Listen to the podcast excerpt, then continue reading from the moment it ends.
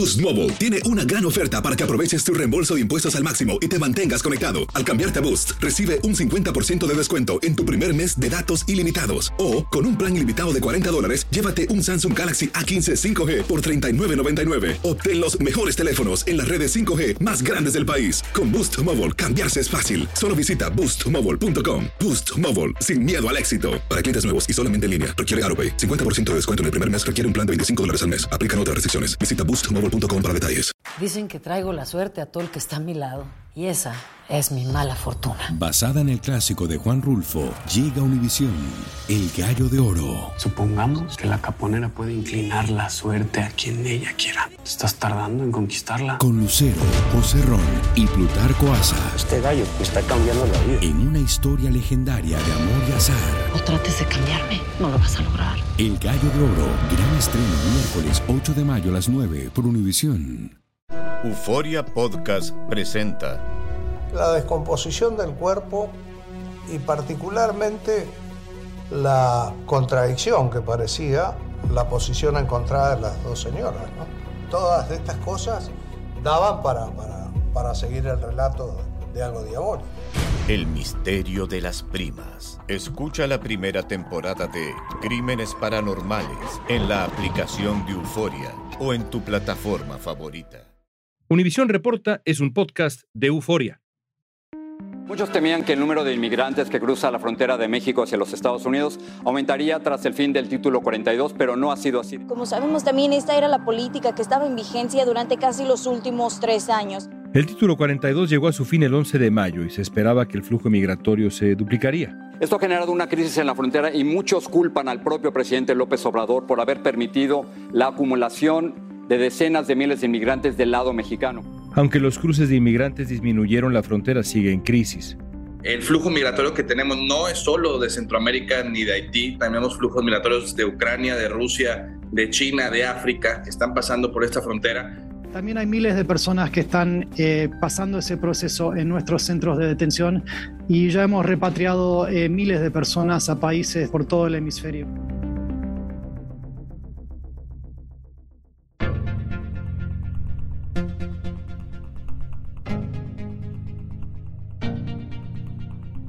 Luis Mejide es corresponsal de Univisión y está cubriendo la crisis migratoria. Hoy nos va a contar lo que vio en la frontera, cómo está funcionando el nuevo sistema para solicitar asilo y cuál es la situación de las personas que esperan en México por una oportunidad para entrar a Estados Unidos. Que están viviendo en carpas que son, bueno, cuando uno dice carpas piensa en carpas de campamento, ¿no? Estas son improvisadas con palos y pedazos de tela y lo que haya, y al lado tienes un montón de basura y no hay baños Hoy es lunes 29 de mayo, soy León Krause, esto es Univisión Reporta.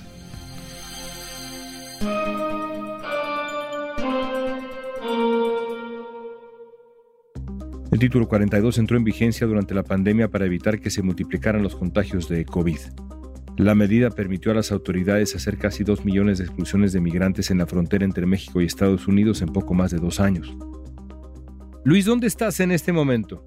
Estoy en McAllen, Texas. Has estado en la frontera entre Estados Unidos y México cubriendo el área en los últimos días de Matamoros, Brownsville, tras el eh, final del título 42. ¿Cómo describirías el ánimo que descubriste en esa frontera compartida en esos días antes y después? Ya lo repasaremos, pero ¿cómo describirías el ánimo? Es difícil de ponerlo en una palabra. Cuando llegué, y esto fue antes de que terminara el título 42, era un poco lo que estábamos acostumbrados a ver, ¿no? Esa euforia, alegría de aquellos que habían podido cruzar y esa frustración y ansiedad de aquellos que no podían venir para este lado. Pero cuando terminó el título 42 pasó algo que considero asombroso y realmente inesperado. El hecho de que las cosas cambiaron y ya te voy a dar más detalles de esto, pero por ejemplo la gente del lado mexicano, todos los refugiados que venían aquí, rápidamente tenían una muy clara idea de lo que significaba la nueva política estadounidense. Muchos sabían que si venían a las bravas, si venían así sin pedir permiso, sin tratar de usar la aplicación, no solamente se arriesgaban a ahogarse en el río, sino también a una deportación casi segura. Y muchos, incluso los campamentos de Matamoros, me decían que no querían arriesgar tantos meses de sufrimiento, de caminata, de dolor, para perderlo todo en un instante, ¿no? Porque venir hasta aquí toma meses, toma mucho dinero, toma mucho sacrificio, pero salir es rápido. Y me llamó la atención, sinceramente, León, que todos supieran lo que estaba pasando. Porque generalmente cuando tenemos una comunidad tan grande de gente que está viviendo en condiciones dificilísimas, el, campamento de, Matamoros son realmente miserables, no hay nada ahí, o sea, obviamente la gente come porque tienen sus puestitos de comida, hay todo un, mercado interno, ¿no? Que la gente se arregla para sobrevivir de alguna manera, pero es espantoso, ¿no? Y en ese clima es muy difícil tener acceso a información que sea verificable, a buena información. De hecho, cuando el título 42 estaba en vigor, existía mucha confusión de parte de los refugiados sobre lo que significaba el título 42. Si era bueno, si era malo, qué iba a pasar. Pero cuando el título 42 dejó de existir y entró en rigor el título 8, ya no hubo dudas. Ya sabían que si venían, los iban a mandar de vuelta. El Departamento de Seguridad Nacional proyectaba que el cruce diario de migrantes en la frontera se podría duplicar una vez que terminara el título 42. Según un comunicado, las autoridades se prepararon durante más de un año para atender el flujo migratorio. El cruce masivo de en promedio 10.000 migrantes por día se vio antes de que se retirara la política sanitaria, pero en cuanto esto sucedió, la entrada descendió a más de un 70% en tan solo esta última semana. Contrario a lo que se temía, el cruce de migrantes indocumentados a través de la frontera sur disminuyó tras el final del título 42. Los que decidieron entrar de manera irregular fueron deportados. Están procesando a los migrantes que entran a los Estados Unidos de una manera indocumentada, como siempre los han procesado. Hay muchos que pensaban, incluido el gobierno federal, o temían que la conclusión del título 42 significaría un flujo de migrantes creciente, algunos dirían incluso casi ilimitado, causando una gran oleada en esos días posteriores, incluso horas posteriores. Nosotros en Univisión estábamos preparados y fuiste parte de esa cobertura para que ocurriera algo grande. Y sin embargo, no ocurrió y no ha ocurrido. ¿Cómo lo explicas? Yo creo que el gobierno ha hecho el trabajo necesario. El título 42 estuvo a riesgo de expirar antes por orden de la Corte, no pasó. Y eso creo que les dio unos meses más al gobierno para trabajarlo un poco mejor. Ha habido acuerdos con México, con los países centroamericanos. Ha habido distintos incentivos para ellos para que traten de controlar un poco el flujo de migrantes hacia aquí. Ha habido acuerdos también con España, por ejemplo, que España ha aceptado recibir un buen número de refugiados que vienen aquí a Estados Unidos, porque de hecho, bueno, para España también es algo conveniente, ellos necesitan mano de obra, o sea que hay un elemento de practicidad de parte de ellos. Todo ese trabajo creo que está dando frutos. El gobierno, el mismo presidente Biden, bajó las expectativas, dijo que pensaba que iba a haber un flujo mucho más alto, bueno, eso no ocurrió. Las comunidades fronterizas se prepararon para tal evento de hecho, aquí en McAllen, el alcalde de McAllen firmó una declaración de estado de emergencia o estado de desastre para tener los recursos necesarios para enfrentar a esto. Hubo una gran coordinación entre las ciudades fronterizas y el gobierno federal también, aunque siempre hay tensiones entre gobiernos donde hay gobernadores republicanos y el gobierno federal, ¿no? entre Texas y el gobierno de Biden. Y me imagino que también hubo un poquito de suerte, ¿no? Pero me llama la atención, como te decía León, y no es por reiterarlo, pero me, sigue llamando la atención el hecho de que la gente lo entendió y lo entendió rápidamente. Al volver veremos qué está pasando del otro lado de la frontera con los migrantes que pretenden llegar a Estados Unidos.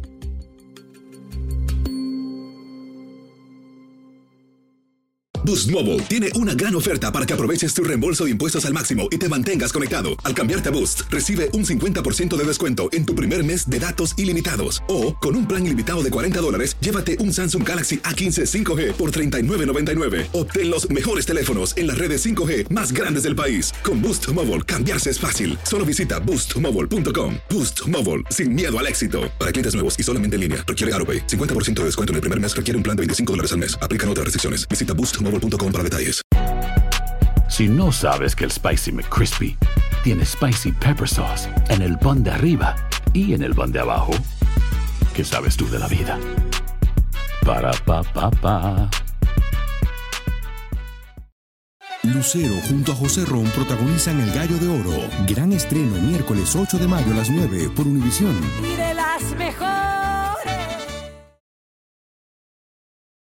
Estamos platicando con el periodista de Univisión Luis Mejid. Para quienes emprenden en el trayecto hacia Estados Unidos con la intención de solicitar asilo político, hoy el protocolo indica que tiene que ser mediante la aplicación CBP One. Desde el 11 de mayo está en vigencia el título 8, una herramienta que impone consecuencias más graves a los inmigrantes que cruzan la frontera de forma irregular y exige que las solicitudes de asilo se procesen a través de la aplicación CBP One. La aplicación ha recibido fuertes críticas porque ha presentado fallas. Y no es fácil todavía hoy obtener las citas. A lo largo de los meses hemos estado mejorando la aplicación y ahora nos parece que realmente está funcionando mejor con eh, el último cambio que hicimos. Por este medio, en la última semana se han procesado hasta mil casos por día a lo largo de la frontera de Estados Unidos y México, según cifras de la administración de Biden.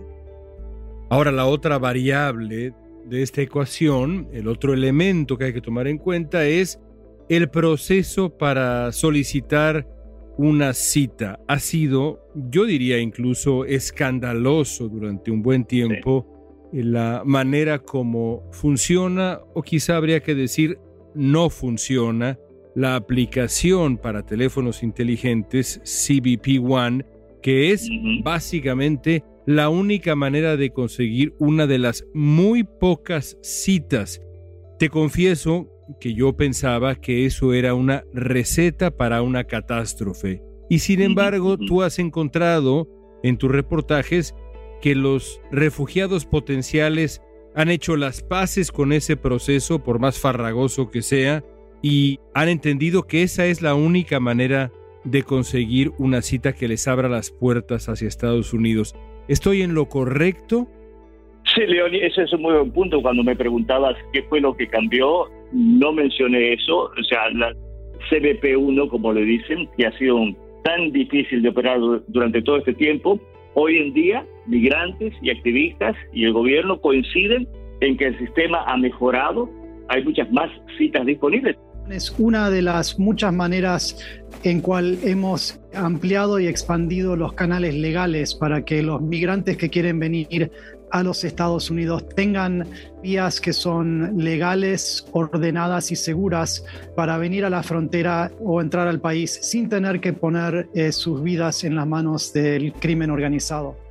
El otro día cuando estábamos en el campamento de Matamoros, íbamos caminando y hablando con los refugiados y por eso se escuchaba un griterío por un lado y al ratito se escuchaba otro griterío por otro y esa era la celebración de gente que había conseguido una cita y de hecho parecía un poco como que se ganaban la lotería, pero parece que hay muchos que se están ganando la lotería. Yo hablé con una chica hondureña, encantadora, Helen, que tenía un niñito de dos años, y me decía que ella no iba a arriesgar su vida, ni la de su familia, ni de su niño cruzando el río, que cuando escuchaba estos gritos ella se animaba más.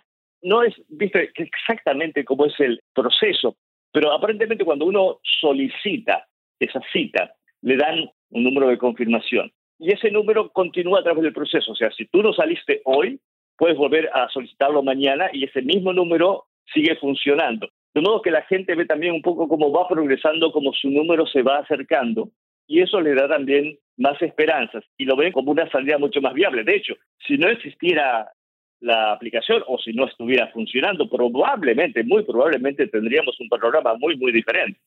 El CBP One aplicación deja que mil personas todos los días puedan presentarse en un punto de entrada con una cita predeterminada, eh, entonces saben el horario y el lugar a donde van a, a, cruzar y son entrevistados y admitidos de vuelta de manera segura y ordenada. Ahora, más allá de la increíble paciencia de los migrantes, Luis, objetivamente, la aplicación CBP One no funciona como debería, no hay suficientes citas, o estoy siendo demasiado severo. No, o sea, está lejos de la perfección, pero está mejor que antes.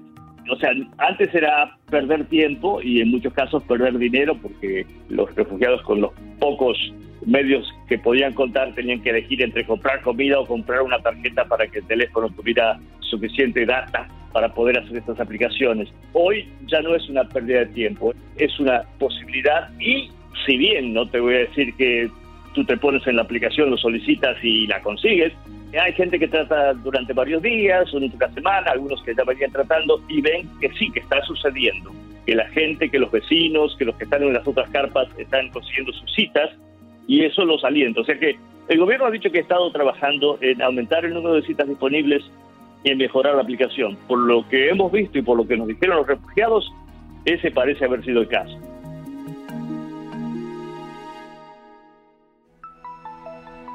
Miles de inmigrantes siguen esperando del lado mexicano, incluyendo a la ciudad de Reynosa, Tamaulipas, que queda frente a McAllen, Texas. Hemos hablado muchísimas veces con el Departamento de Estado de Estados Unidos, con los diputados federales, para que podamos crear una política migratoria binacional que nos ayude a que no haya afectaciones y no se queden atorados aquí los migrantes en la frontera.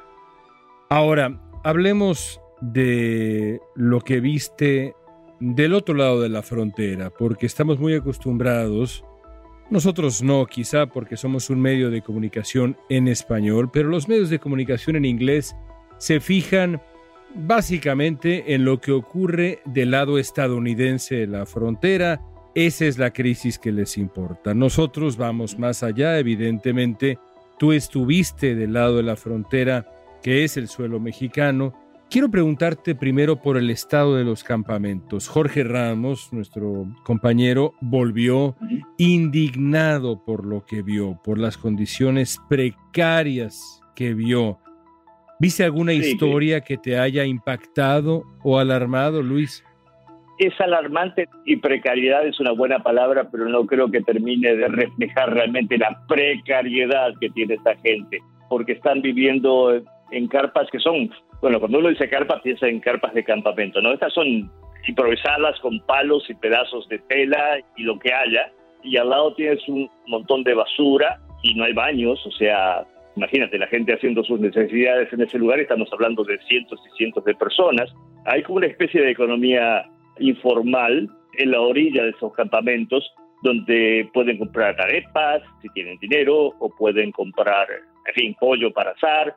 El ingenio, digamos, de los eh, vendedores así improvisados y creativos, eso funciona y los mantiene alimentados, pero por otro lado hay tremenda necesidad en lo que tiene que ver con salud. Hay un par de organizaciones sin fines de lucro que trabajan con ellos, que tienen voluntarios. De hecho, yo conozco incluso en San Francisco médicos voluntarios que atienden a pacientes en ese campo de refugiados a través de, bueno, telemedicina, ¿no? Y lo que me dicen esos médicos es realmente espeluznante porque no hay medios para que esta gente pueda salir adelante. Y son casos, no todos obviamente, pero hay casos muy desesperados. Me comentaban del caso de una madre hondureña de 32 años con un cáncer metastásico y una niñita de 5 años. O sea, ¿qué va a hacer esa mujer? ¿A dónde va a conseguir ayuda o algún tipo de asistencia? Me contaban de otro muchacho que necesitaba transfusiones de sangre, cuatro unidades de transfusiones de sangre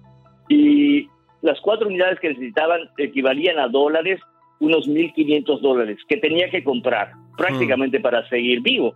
¿Y de dónde sale ese dinero? O sea, ¿qué pasa con esa gente? ¿No? Hay, hay un gran agujero entre la generosidad y la caridad de la gente y de médicos bien intencionados, como Médicos Sin Fronteras, etcétera, etcétera, y lo que realmente se puede hacer.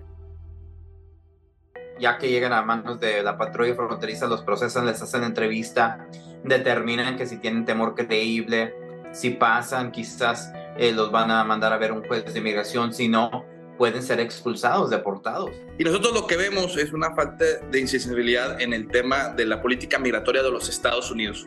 Muchas veces este, Estados Unidos no es honesto en el tema de lo que puede aspirar un migrante.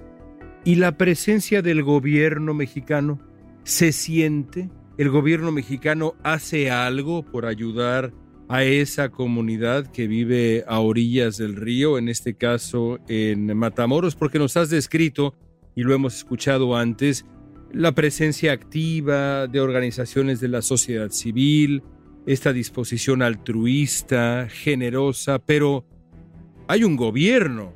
¿Qué hace el gobierno mexicano? Realmente mientras yo estuve ahí, no vi agentes del gobierno, no he visto oficiales. Sin duda, quiero creer que tiene que haber algún tipo de supervisión, pero a la vez, imaginemos que Matamoros de golpe recibe un influjo de gente con altas necesidades y casos de alta complejidad que yo creo que a cualquier gobierno le resultaría muy difícil manejar. O sea, si en lugar de estar en el campamento estuvieran todos de este lado, del lado americano de la frontera o estadounidense, también le resultaría difícil a este gobierno manejarlo. O sea, no lo estoy diciendo como una excusa al gobierno mexicano. Sin duda, siempre se puede hacer más, pero es una situación muy, muy desafiante, ¿no? Definitivamente hay opiniones encontradas sobre la SB 1718, la ley de inmigración recientemente promulgada por el gobernador de Santis. Los legisladores republicanos que apoyaron la normativa aseguran que el mensaje que quieren enviar es que la migración a Florida debe ser legal. El gobernador de Florida, Ron DeSantis, firmó un polémico proyecto de ley de migración que incluye medidas como obligar a los hospitales a recoger datos sobre el estado migratorio de sus pacientes y exigir a las empresas que comprueben ese mismo estado migratorio de sus trabajadores. La gente sepa que la Florida no es un lugar para que vengan las personas ilegales, porque les puede suceder esto y les pueden separar a la familia, todas esas cosas.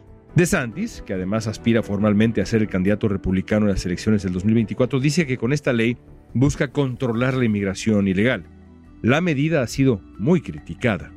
La organización LULAC está instando a evitar viajar a Florida ante la nueva ley de inmigración que entrará en vigor en junio. Es una ley que está yendo tras eh, personas que simplemente quieren vivir en el estado de la Florida, criar a sus familias y tener el sueño americano. Hablemos del futuro. Hay preocupaciones reales, Luis, no por estos días que vienen, sino por eso, por el futuro. Se vienen tiempos electorales en Estados Unidos, la retórica anti-inmigrante está creciendo en distintos estados, uno de ellos la Florida, con esta nueva ley severísima del gobernador de Santis y la legislatura republicana.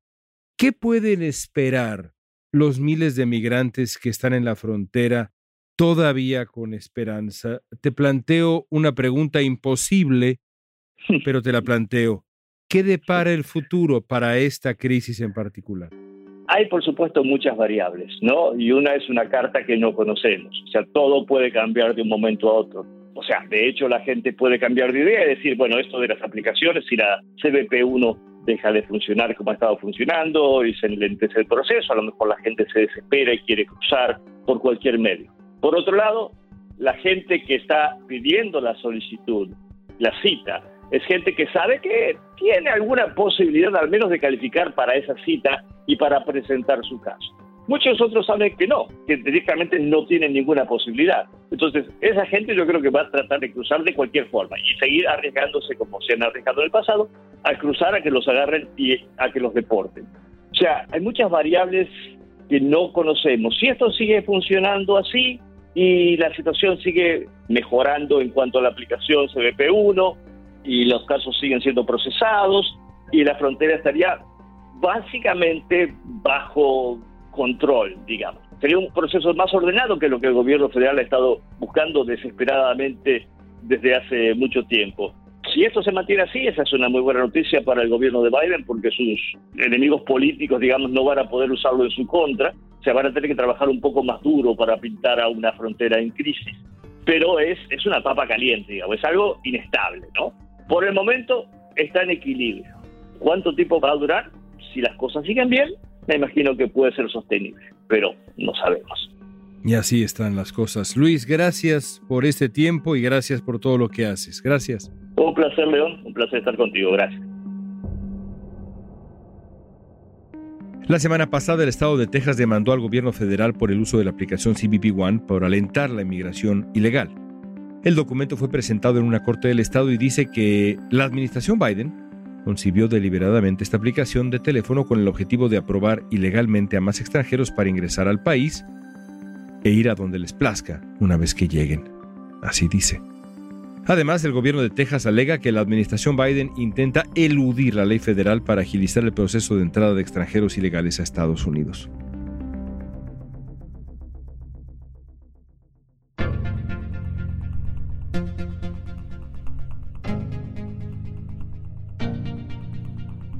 Esta pregunta es para ti. ¿Qué ocurrirá al final después de la conclusión del título 42? ¿Crees que disminuya el cruce de migrantes? ¿O es esto algo pasajero? Usa la etiqueta Univisión Reporta en redes sociales. Danos tu opinión en Facebook, Instagram, Twitter o TikTok. Escuchaste Univisión Reporta. Si te gustó este episodio, síguenos y compártelo con otros. En la producción ejecutiva, Olivia Liendo. Producción de contenido, Milis Supan. Asistencia de producción, Natalia López y Waleska Mansi. Booking, Soía González. Música original de Carlos Jorge García, Luis Daniel González y Jorge González. Soy León Krause, gracias por escuchar Univisión Reporta.